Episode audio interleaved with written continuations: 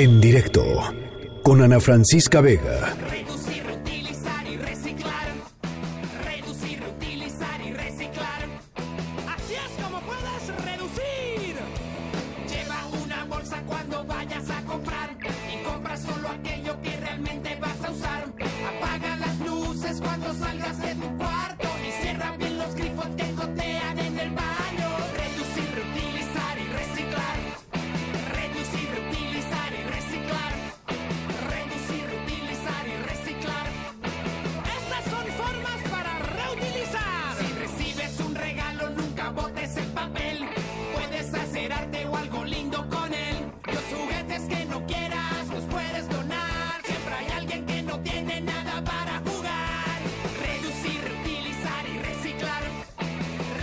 Bueno, todo este, todo este debate sobre y la nueva legislación, la nueva normativa sobre las bolsas de plástico en la Ciudad de México, como que nos da pretexto para platicar sobre eh, temas que tienen que ver justamente con eh, pues con la manera de tratar la basura que generamos todos los días eh, los seres humanos eh, y les quería presentar una plataforma que eh, la verdad la vi hace, hace algunos días y me pareció muy interesante. Es una plataforma que crearon dos eh, ingenieras mexicanas que buscan pues aportar su granito de arena para todo el tema de reciclaje en México. No, no reciclamos mucho en nuestro país, tenemos que reciclar mucho más.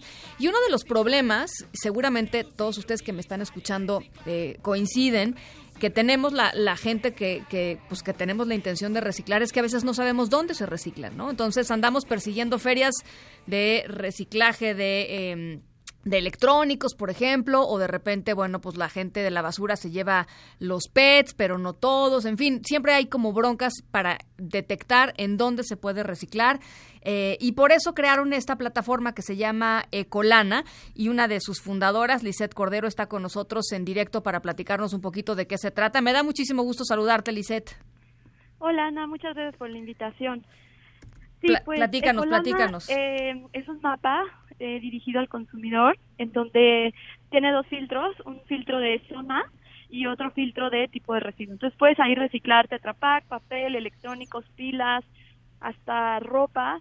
Eh, y pues la, idea es invitar a la población a que ellos puedan este vean el reciclaje de, de, manera fácil, o sea, que no lo vean como algo aburrido, como algo que te quita tiempo, etcétera, sino que esta plataforma es una herramienta para que ellos para que lo, como consumidor veas tú los residuos que generas y puedas tú poner tu propio granito de arena.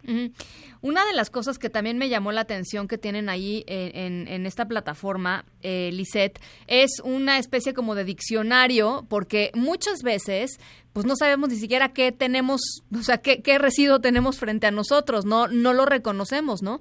Eh, y, y, es bien importante, pues, eh, que se reciclen las cosas en, en su lugar, Sí, exactamente. En este diccionario lo que ponemos y lo dividimos por eh, fibras, que las fibras son todos los tipos de, de derivados del papel.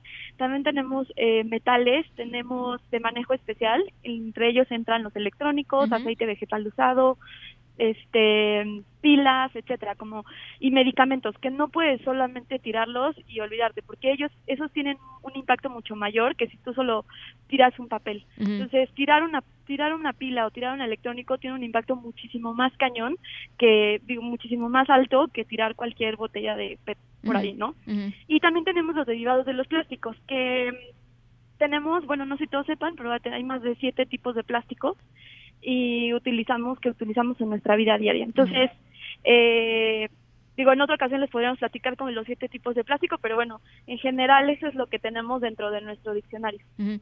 A ver, ahora eh, cuéntanos un poquito cómo está la cultura del reciclaje en México, porque yo por ahí he leído cifras eh, en, en, donde, pues la verdad, no reciclamos mucho, tiramos mucha basura. Eh, me parece que se, se cortó. ¿Estás ahí, ah, no, no, no, Lisette? Aquí, aquí sigo. Ah, eh, eh, platícanos un poquito las cifras del reciclaje en México.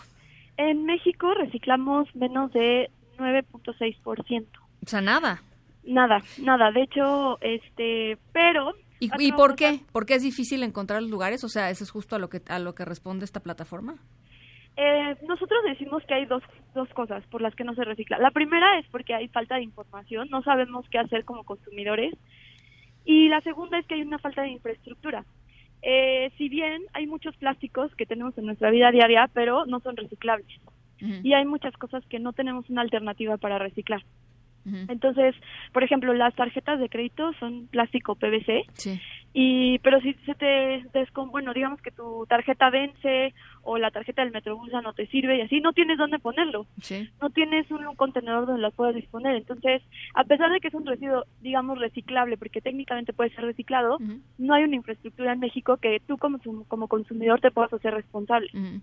Entonces, eso pasa con muchos otros plásticos que hay en el mercado. Entonces, la idea es como apostarle justo a la infraestructura, pero adicionalmente tengo un dato que es súper bueno, que nosotros somos líderes en reciclaje de PET a nivel Latinoamérica.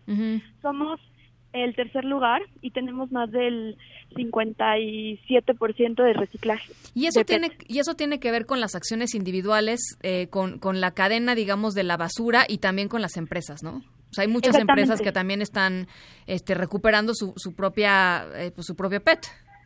Exactamente. Eh, por ejemplo, el PET es uno de los ingresos más importantes de la cadena de acopio y dentro de la cadena de acopio me refiero a eh, camiones del servicio de limpia, centros de acopio, eh, pepenadores, etcétera. O sea, es un ingreso para muchas personas y es por eso que tienen unos altos, digamos, alto porcentaje de reciclaje.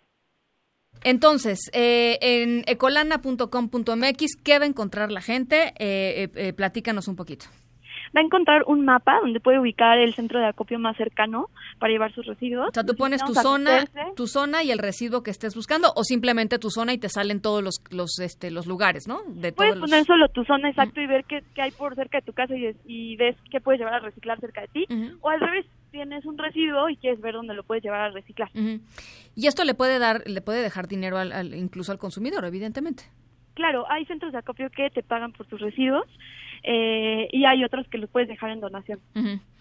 Bueno, pues ahí está. Eh, los invito a que lo a que lo exploren, ecolana.com.mx. Eh, ¿Cómo ha, a ver, finalmente la, última pregunta, Lisette, de, desde que pues le entraron ustedes a este tema, ahora, eh, ¿cómo ha sido el uso de la plataforma? Es cada, cada vez más personas están utilizándola, están, este, están viendo dónde pueden ir a aturar sus, sus medicinas caducas, dónde pueden ir a reciclarlas, etcétera, etcétera. Cuéntanos.